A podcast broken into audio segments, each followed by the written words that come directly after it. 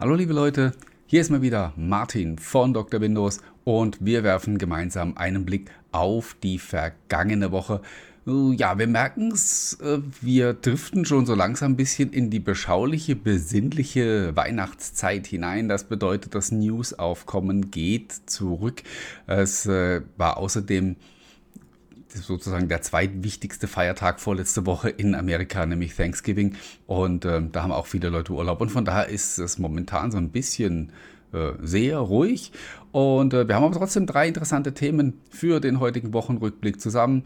Äh, ihr ahnt es bereits, es geht wieder mal um die geplante Übernahme von Activision durch Microsoft. Wir sprechen über ein nicht totzukriegendes Betriebssystem und last but not least über neuen bzw. alten Ärger, den Microsoft mit den deutschen Datenschützern hat.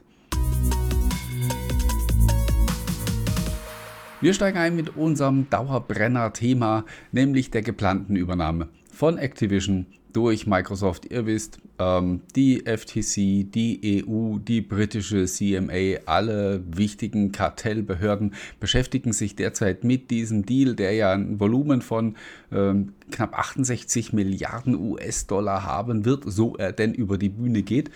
Äh, die größte Übernahme überhaupt, die es jemals in der Technikwelt gegeben hat. Und äh, es ist eigentlich nur normal, dass wir so viel darüber hören, dass da so viel darüber geredet wird, eben weil das Ding so einen riesen Umfang hat. Und ähm, ja, dass da überall einfach die grünen Ampeln angehen, das wäre vielleicht auch ein bisschen naiv gewesen, ähm, das zu denken. Äh, Neues haben wir diese Woche gehört von der EU bzw. von der äh, Untersuchung, die äh, derzeit bei der EU läuft. Es ist ja so, äh, die EU hatte Microsoft eine Frist gesetzt, äh, innerhalb derer sie bestimmte Garantien und Zusagen erwartet haben. Diese Frist hat Microsoft verstreichen lassen, ganz vorsätzlich sozusagen. Und als Folge davon hat die EU jetzt eben eine detaillierte Untersuchung dieser Übernahme eingeleitet. Meine persönliche Vermutung ist, dass Microsoft wusste, dass es dazu ohnehin kommen wird und dass es überhaupt keinen Sinn ergibt, sich da vorab äh, irgendwie aufzuhalten, sondern äh, einfach so direkt sozusagen den Dingen ihren Lauf zu lassen. Und ähm, wie bei allen anderen Kartellbehörden auch, ist natürlich auch gegenüber, die, e gegenüber der EU, sorry, ähm, Sony der Chefbedenkenträger und es geht natürlich um Call of Duty beziehungsweise darum, dass Microsoft möglicherweise ähm, die neuen Eigentumsverhältnisse dazu missbrauchen könnte, um zum Beispiel Call of Duty nicht mehr auf der PlayStation zur Verfügung zu stellen. Ähm, es gab schon, ich weiß nicht, ich habe aufgehört äh, zu zählen, wie viele Beteuerungen es äh, seitens Microsoft schon gab, dass sie das gar nicht vorhaben und dass es eigentlich auch sehr dumm wäre, das zu tun. Ähm, Nichtsdestotrotz, äh, das eine, habe ich auch schon mehrfach gesagt, ist das, was man halt einfach so in irgendeine Kamera erzählt, wenn man gefragt wird. Und das andere ist das, was eben schwarz auf weiß ähm, dann irgendwo äh, nicht in Stein gemeißelt, aber zumindest vielleicht auf Papier gedruckt wird. Ähm, was dann verbindliche Zusagen sind, verbindliche Regelungen. Äh, und da wird Microsoft einige Zusagen machen müssen. Da sind sie garantiert auch drauf gefasst. Und ein taktisches Manöver sozusagen könnte sein, haben wir in dieser Woche gehört, dass Microsoft eine 10-Jahres-Garantie aussprechen möchte. Also 10 Jahre wird Call of Duty garantiert für die PlayStation erscheinen und zwar nativ, nicht über irgendwelche Abos oder sonstige Hintertürchen oder sonstige Vertragsbedingungen, die das Ganze irgendwie komplizierter machen sollen dann für Sony, sondern einfach so, wie es bisher war, Call of Duty, wenn es rauskommt, zack, ist es auch auf der PlayStation und das soll mindestens 10 Jahre so bleiben.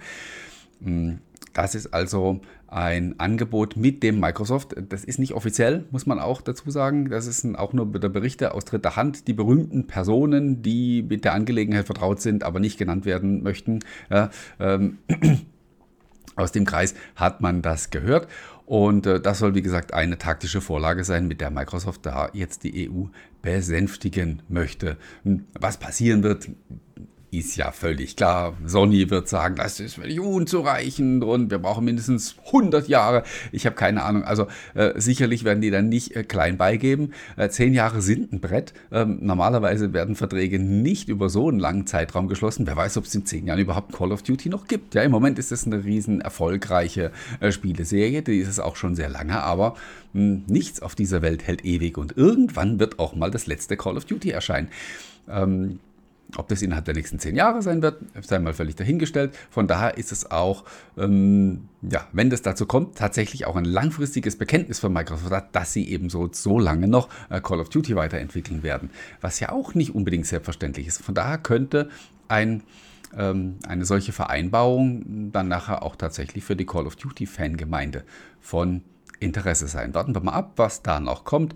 Ähm, wir werden sage ich jedes Mal, wenn wir darüber sprechen, irgendwann sicher wieder davon hören. Wahrscheinlich nächste Woche schon äh, werden wir an dieser Stelle wieder darüber sprechen. Aber wie gesagt, man muss das Ganze auch mit einer gewissen ähm, Gelassenheit sehen. Das Ganze ist ein Riesendeal und da wird garantiert noch viel geschrieben und viel erzählt, ähm, bis dann letztendlich irgendwann der Knopf dran ist.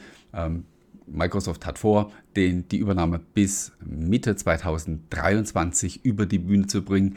Hm, das zeichnet sich jetzt schon ab, dass es einigermaßen knapp wird, aber es äh, wird dann wahrscheinlich letztlich auch ein paar Monate hin oder her nicht ankommen.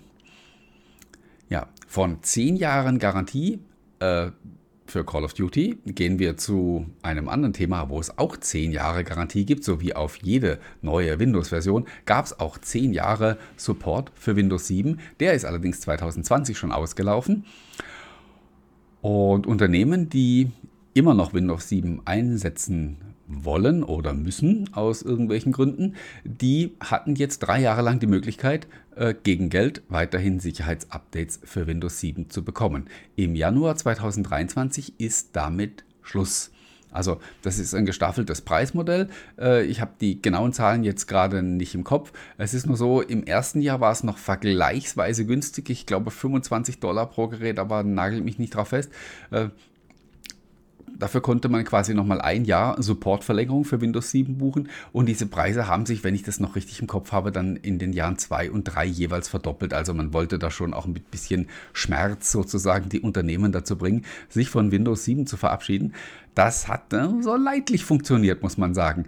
Denn äh, schon seit geraumer Zeit geht der Marktanteil von Windows 7 nur noch sehr langsam zurück und er steht im Moment, das sind inoffiziell, inoffizielle Zahlen, muss man dazu auch erwähnen, die basieren auf den Ermittlungen von StatCounter, die also auf Basis von Webstatistiken ähm, ja, ihre Auswertungen erstellen. Der aktuelle Anteil von Windows 7 im Monat November lag noch bei 10,24 Prozent innerhalb des Windows-Systems, muss man dazu sagen. Also jeder zehnte Windows-PC, kann man sagen, läuft immer noch mit Windows 7. Das ist schon eine ganz schöne Nummer, wenn man überlegt, wie gesagt, dass es im privaten Umfeld eigentlich schon seit zwei Jahren oder fast drei Jahren jetzt keine Rolle mehr spielen sollte, beziehungsweise es keine Sicherheitsupdates mehr gibt und äh, es für Unternehmen zumindest bisher schon sehr teuer war, äh, Windows 7 weiter zu betreiben.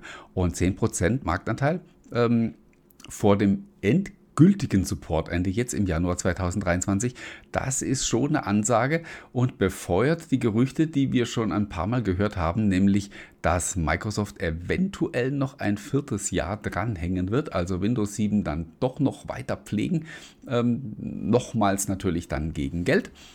Und äh, ist echt interessant, weil also es gibt ja heute noch XP. Ja? Äh, ich äh, bin selber in einem Unternehmen aktiv, wo immer noch XP-Rechner laufen, in abgeschotteten Umgebungen, wo halt irgendwie ähm, zum Beispiel ein spezielles Hardware-Gerät dranhängt, das eben keine Treiber mehr bekommen hat für Windows 7 schon nicht mehr und das aber halt so teuer war. Also in dem das, das konkrete Beispiel, das ich kenne, ist ein Messgerät, das irgendwie eine halbe Million gekostet hat und das halt aber immer noch funktioniert und das will man natürlich nicht wegschmeißen, nur weil es kein, kein Treiber mehr gibt, um das Ding an einen PC anzuschließen anzuschließen.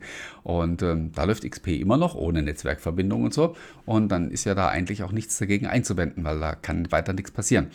Aber äh, ich hatte es eben schon erwähnt, die Statistiken stammen von StatCounter und das sind Webstatistiken. Das heißt, das sind 10,4% aller Windows-PCs, die sind noch im Internet mit Windows 7. Und man kann jetzt nicht sagen, wie viele von denen äh, noch auf dem aktuellen Stand sind, weil sie eben im erweiterten kostenpflichtigen Support durch Microsoft sind und weiterhin Sicherheitsupdates bekommen und was davon tatsächlich Rechner in Privathaushalten sind, die jetzt mittlerweile seit knapp drei Jahren mehr oder weniger ungeschützt sind gegenüber neuen Schwachstellen. Man könnte jetzt natürlich auch sagen, ähm, es gab keine Katastrophenmeldungen in den letzten drei Jahren, so schlimm wird das Ganze dann wohl auch gar nicht sein, wie immer getan wird. Durchaus ein Argument. Ähm, dennoch finde ich es eine ganz schöne Nummer man muss ja mal überlegen, es durften ja damals alle von Windows 7 auf Windows 10 umsteigen, die das wollten. Äh, damals zwischen Windows 7 und Windows 10 haben sich die Hardwareanforderungen nicht geändert, anders als jetzt bei Windows 10 und Windows 11.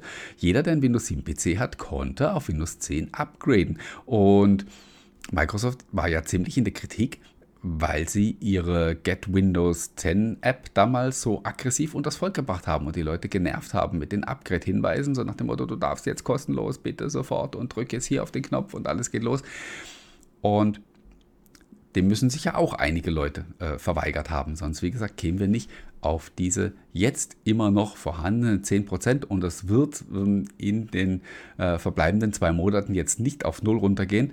Äh, in den letzten Monaten konnte man das so beobachten. Also maximal 1% ging der Anteil immer zurück von, äh, von Windows 7 von Monat zu Monat. Also wir werden wohl im Januar 2022 irgendwo im, im einstelligen Bereich landen. Mm, aber also irgendwo eine Zahl zwischen 8 und 9% wird dann immer noch mit Windows 7 laufen. Von daher, ich bin mal gespannt.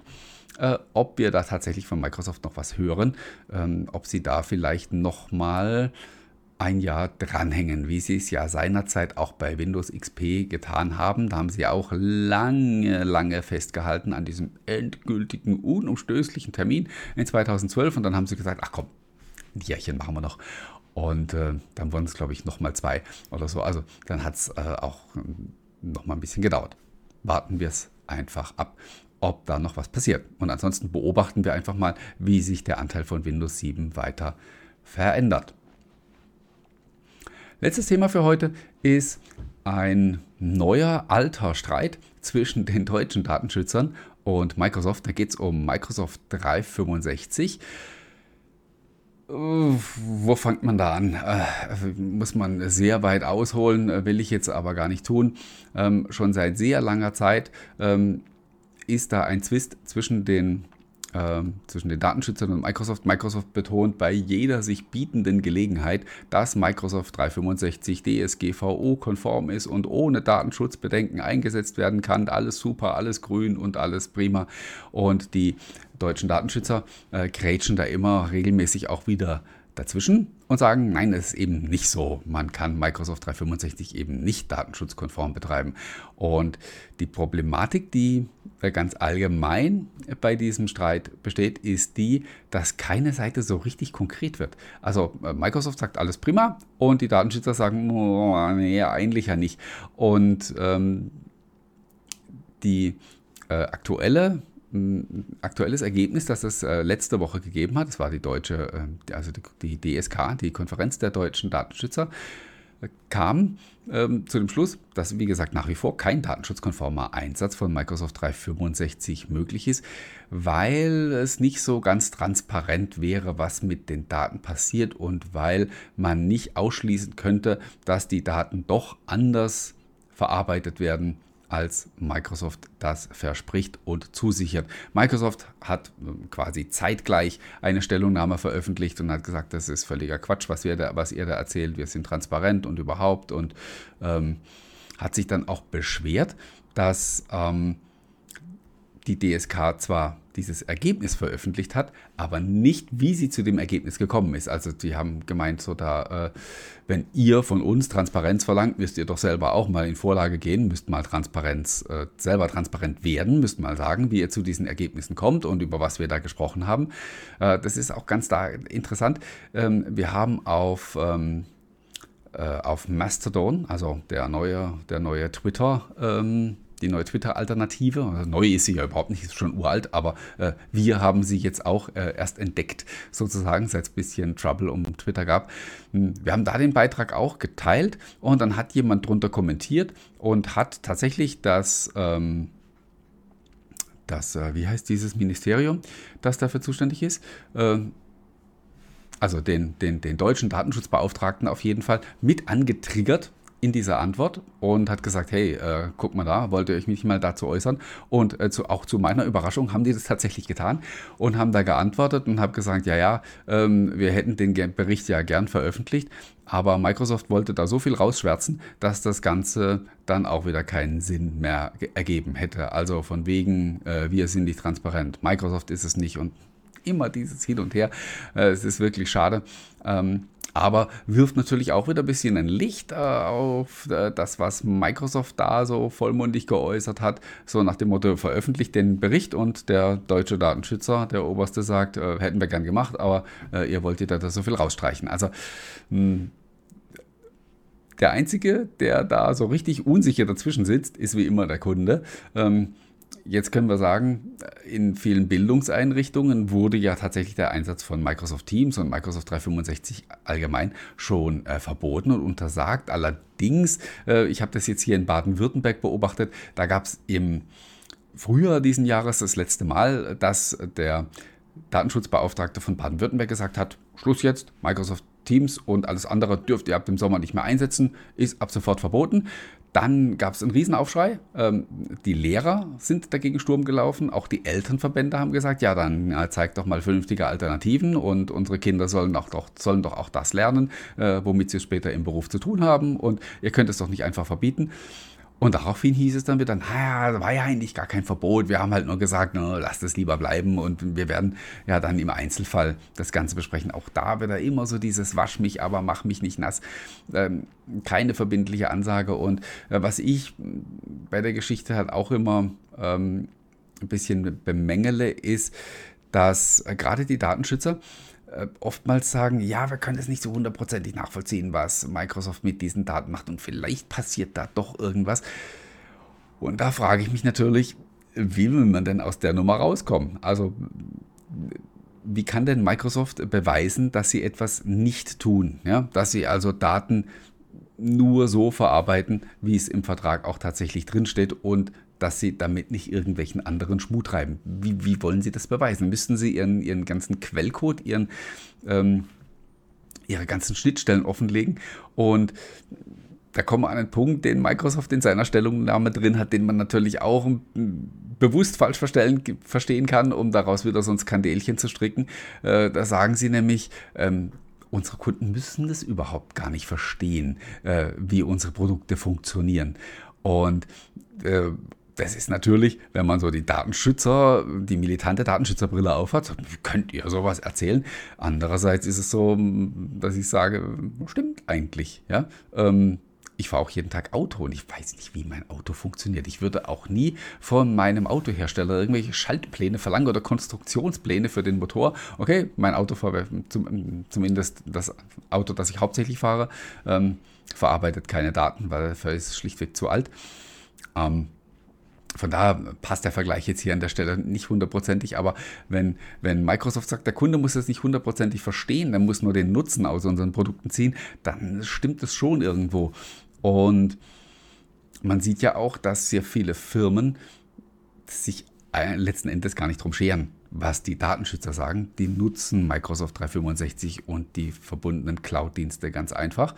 Und das ist dann eben auch so ein Punkt, wo ich sage, wenn man das Ganze jetzt wirklich mal konsequent zu Ende bringen wollte, dann müssten auch die Datenschützer mal hergehen und sagen, äh, nein, das ist nicht datenschutzkonform einsetzbar und damit ist es auch nicht in der freien Wirtschaft einsetzbar und jetzt verdonnern wir alle Firmen, die das weiterhin benutzen, zu saftigen Strafen. Machen sie dann auch wieder nicht und ähm, von daher ist wirklich so, ich weiß natürlich auf der einen Seite ist das, was Microsoft erzählt, ist viel Marketing, bla bla. Und natürlich ist bei denen immer alles schön und rosa. Und ähm, auf der anderen Seite, denke ich, muss man aber irgendwie mal einen praktikablen Weg finden, ähm, um diese Dauerdiskussion einfach zu beenden, weil am Ende ähm, gewinnt niemand. Und irgendwann sind die Leute des Themas an auch überdrüssig und wollen gar nichts mehr davon hören. Und das ist dann aus Datenschutzgesichtspunkten auch wieder nicht das, was wir wollen. Gut, dann haben wir wieder 20 Minuten oder ich beziehungsweise habe 20 Minuten erfolgreich gelabert. Ihr habt nur zugehört. Ich hoffe, es war trotzdem mal wieder interessant und äh, spannend für euch. Und ihr habt zumindest diejenigen, die das Video anschauen, äh, mein äh, Outfit von dieser Woche äh, bewundert. Das ist der Weihnachtspullover von Microsoft vom letzten Jahr im Minesweeper Design. Ich stehe mal kurz auf. Hier seht hier ein schöner Weihnachtsbaum mit äh, im, im Minesweeper Look. Ähm, damit war das war es dann aber auch. Ich habe äh, den äh, Pullover, den ich letzte Woche angehabt habe und den hier. Es gibt noch mehr äh, Weihnachtspullover von Microsoft, aber ich habe nur diese beiden. Also nächste Woche gibt es dann wieder den anderen. Ich ähm, wünsche euch eine schöne Woche, passt auf euch auf, bleibt gesund, bleibt uns gewogen und wir hören und sehen uns dann an dieser Stelle in der kommenden Woche wieder. Bis dahin, macht's gut.